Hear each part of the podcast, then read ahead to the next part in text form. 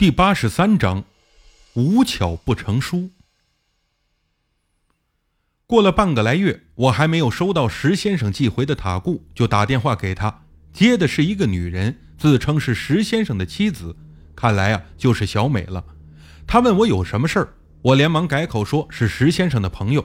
前些天啊，他向我借钱，我答应给他凑一些，可现在也没有凑到，特地打电话和他说一声。石先生的妻子说。老石他他进监狱了，我很惊讶，连忙问为什么。小美说：“要不是警察找上门说他偷了单位财务室两万块钱，我都不知道他一直在四处凑钱。事发后，我问他为什么偷钱，他说和别人赌钱输了不还不行。老石从来不赌博，可我又问不出真相来，您知道吗？”我连忙说：“石先生和我说的也是要还赌债。”挂断电话后。我心里特别的不舒服。如果我知道石先生居然为了买佛牌来能让妻子回心转意而铤而走险去偷东西，我虽然不会给他免单，但我肯定不会卖给他。一个家就这么毁了，我心里堵得慌，就给方刚打电话倒苦水。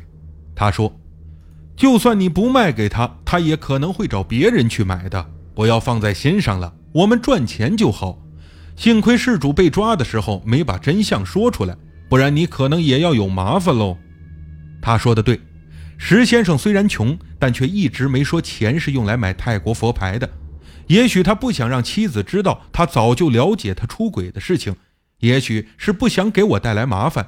总之啊，石先生自己扛下了所有，而那个雷老板却什么事儿都没有。我恨得甚至想弄一个阴牌坑一下那个雷老板。在我看来。是他毁了石先生，可现在回过头来再想，其实我和雷老板一样，都是毁掉石先生的元凶。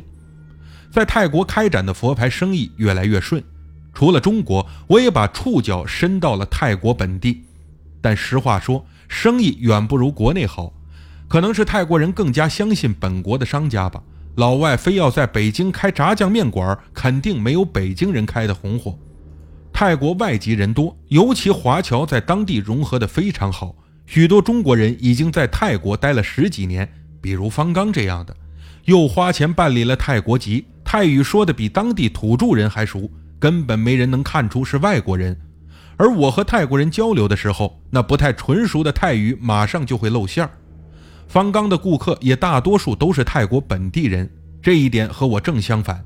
但即便如此，我仍然能接到一些泰国顾客的生意，套路和国内一样，在泰国的各大论坛发帖，留下我的 MSN 等社交软件账号，用来和泰国人交流。那天，有个泰国女人在 MSN 上加了我，诉说她最近一直被灵异现象所困扰，别人都说是因为她阴气重撞了鬼，想问问我认不认识厉害的师傅给治治。其实啊，我不太喜欢做泰国人的生意。因为他们对佛牌古曼童的心态和中国人完全不一样，没那么迷信的厉害，钱也赚不了多少。但出于对生意的认真，我还是让他详细讲述了事情的经过。这个女人的名字我记不太清，好像叫塔玛西，二十几岁，和丈夫一起住在泰国最南端的城市宋卡。因为小时候得过重病，一直没有太治干净，所以塔玛西的身体不太好，也比较瘦弱。大概在一年多前的某一天，塔玛西半夜睡觉的时候，半梦半醒中，觉得屋子里似乎有什么东西正在往她床上爬。那几天，她的丈夫因外出办事儿，家里只有她自己。她开始啊，以为是入室色狼，想睁开眼睛，却怎么也做不到，身体就像中了梦魇那样难受。那个似乎是个人，但不知道是男是女，来到床上，慢慢往她身上压去。塔玛西只能在迷迷糊糊中挣扎，但无济于事。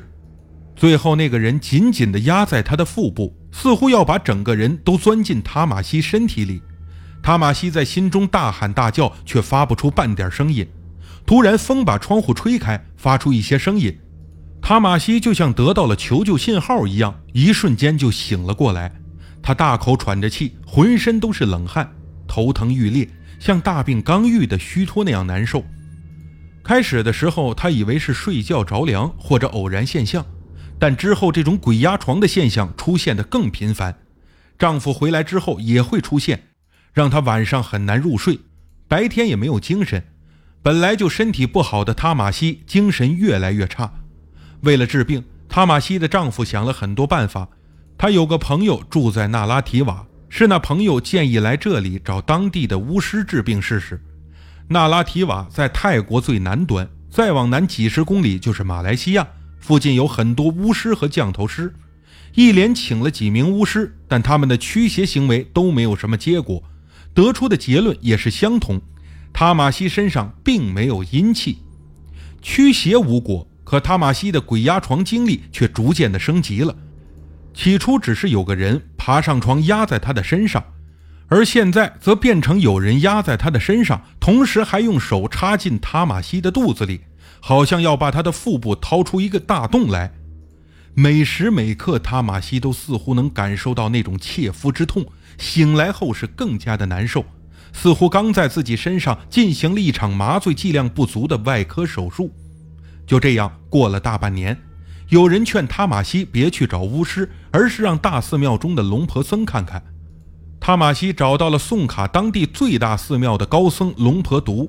这位龙婆毒最擅长制作巴拉吉，法相是男人的巨大阳具，据说佩戴起来招财旺桃花，效果非常的好。当看到塔玛西的第一眼，就摇摇头说。找我没有用，是你自己的问题。杀死前来向你还债的人，债消失变成仇，不但今生无法解决，你的来生也会相当痛苦。这句话让塔玛西和家人震惊，可再怎么问龙婆毒也不回答了。没办法，他们只好去打听有没有能解决此事的阿赞师傅，但他们对此不了解，又害怕上当受骗，同时听说很多阿赞师傅都是修黑法的。不但收费高昂，而且还有副作用，就一直没敢找。后来，塔马西还在上大学的表妹从网络论坛上看到了我的信息，就发给她表姐，劝她和我沟通试一试。听到这里啊，我在 MSN 上问他：“你或你的家人借过别人钱物吗？”塔马西回答：“从来没有过。我家虽然没有那么穷，但我丈夫是个律师，对别人很吝啬，他最讨厌把钱和物品都借出去了。”所以不太可能。